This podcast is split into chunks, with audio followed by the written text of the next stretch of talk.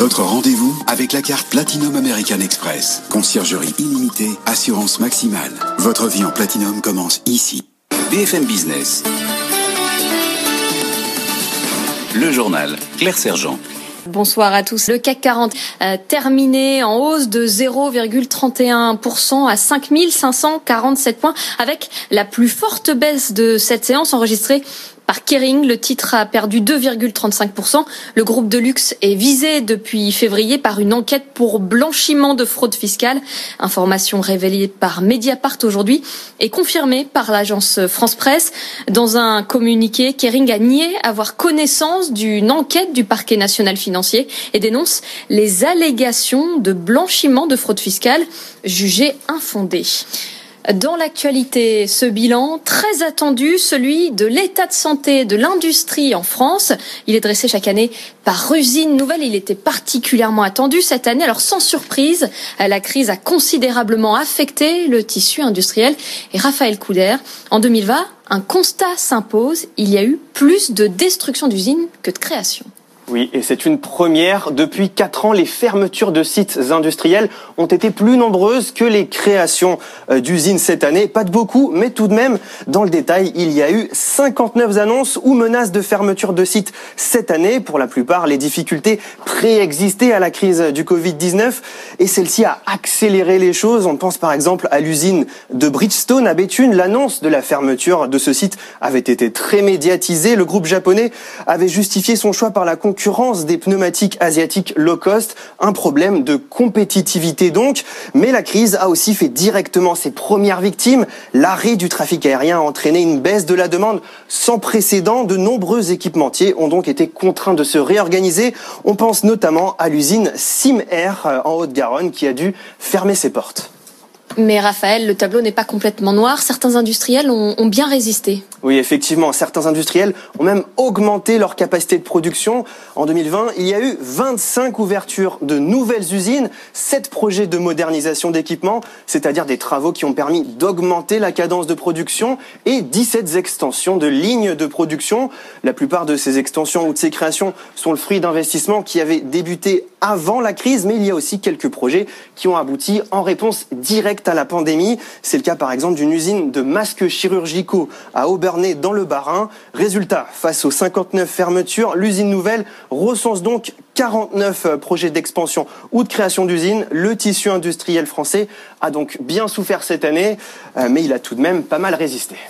Raphaël Couder, la France vient d'enregistrer plus de 17 500 cas de coronavirus en 24 heures et les premières vaccinations pourraient débuter avant la fin de l'année. Jean Castex l'a annoncé cet après-midi euh, devant l'Assemblée. Si l'Agence européenne du médicament donne son feu vert euh, pour le vaccin Pfizer-BioNTech le 23 décembre, date évoquée hier, alors les premiers vaccins pourraient être administrés la dernière semaine de décembre en France pour les personnes prioritaires. Le Premier ministre a également déclaré qu'1, 16 millions de doses seront livrées avant la fin de l'année. Il n'y a pas que Sanofi qui développe un vaccin anti-Covid en France. Valneva, biotech franco-autrichienne, annonce aujourd'hui qu'elle démarre ses essais cliniques sur l'homme. Le Royaume-Uni lui a déjà commandé 60 millions de doses. Et demain, le directeur général de Valneva, Franck Grimaud, sera l'invité de Christophe Jacubizine à 8h15 sur BFM Business.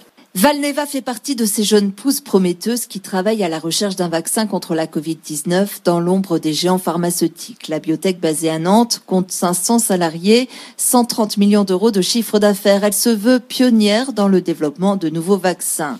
Déjà en portefeuille, deux vaccins contre le choléra et contre l'encéphalite japonaise. Trois autres sont en développement, dont celui contre la maladie de Lyme, le vaccin contre le chikungunya et bientôt un contre la Covid-19. Valneva utilise une technologie éprouvée qui consiste à injecter le virus inactivé pour déclencher une réponse immunitaire. Les premiers essais sont prometteurs. Les Britanniques qui financent en partie les recherches ont déjà réservé 60 millions de doses avec une option pour 130 millions supplémentaires, une commande pour près d'1,4 milliard d'euros au total. Valneva a déjà commencé la production à grande échelle sur ces sites britanniques et vise une commercialisation pour la fin de l'année prochaine. Quels sont les pays les mieux préparés au monde d'après, écologie, compétitivité, numérique. Le World Economic Forum établit une nouvelle série de critères et détermine quels pays sont les plus aptes à se transformer. Les pays scandinaves semblent tirer leur épingle du jeu. Thomas Schnell. Dans le top 10 des pays les plus adaptés au monde d'après, la Finlande, la Suède et le Danemark se démarquent clairement. Des pays dotés d'une économie numérique avancée, de solides filets de sécurité sociale et de systèmes de santé fiables.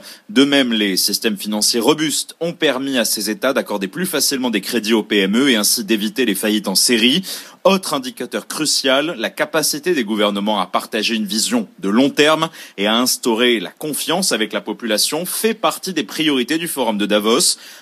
En bonne position, la France arrive dixième du classement, derrière la Chine, elle en cinquième place, Pékin dont le rapport salue les réformes liées à la fiscalité, la formation professionnelle et l'éducation. Si aucun pays n'est réellement prêt pour le monde d'après, le rapport donne ses recommandations pour transformer l'économie, améliorer les services publics, construire des infrastructures plus écologiques, accélérer le programme de reconversion professionnelle et inciter les entreprises vers des investissements durables en actualisant les cadres de la concurrence, autant d'atouts que le modèle nordique semble rassembler. Et puis c'est une information BFM Business. Les taxes sur le tabac ont explosé cette année. Euh, malgré les récentes hausses de prix, les ventes n'ont pas chuté. Au contraire, grâce au confinement et à la fermeture des frontières. Et à la clé, ce sont près de 2 milliards de recettes fiscales en plus pour l'État. Mathieu Pechberti. Le confinement peut aussi être une aubaine pour l'État. Les recettes fiscales liées aux cigarettes ont explosé de 12% depuis le début de l'année. Elles vont flirter avec les 18 milliards d'euros, soit près de 2 milliards d'euros de plus que l'an passé. 2020 a été un cru exceptionnel, d'abord car les prix ont augmenté de 1 euro cette année, comme en 2018 et 2019, et surtout car les fumeurs ont acheté autant de paquets de cigarettes que l'an passé. Les ventes auraient pourtant dû chuter sous l'effet des hausses de prix, mais le confinement et la fermeture des frontières ont empêché les fumeurs d'acheter en Espagne, en Belgique ou au Luxembourg, où le paquet est jusqu'à 40% moins cher. Des ventes qui se tiennent et des prix qui augmentent conduisent à une situation inédite qui va permettre à l'État d'engranger plus de taxes que prévu, une cagnotte fiscale d'au moins 1 milliard d'euros. Et tout de suite, la suite du grand journal de l'écho sur BFM Business. BFM Business, c'est toute l'information économique et financière gratuitement à la télévision, sur toutes les boxes Internet. Chez SFR sur le canal 31. Chez Orange sur le canal 228. Chez Bouygues Télécom sur le canal 242. Chez Free sur le canal 347. BFM Business est aussi disponible par satellite chez TNT Sat, chez Fransat en 51 et chez Canal en 171. Retrouvez toute l'actualité économique au bureau sur bfmbusiness.com, bfmbusiness.com ou en mobilité avec l'application BFM Business. BFM Business, première chaîne éco de France. Dès 6h, BFM Business vous accompagne pour bien démarrer la journée.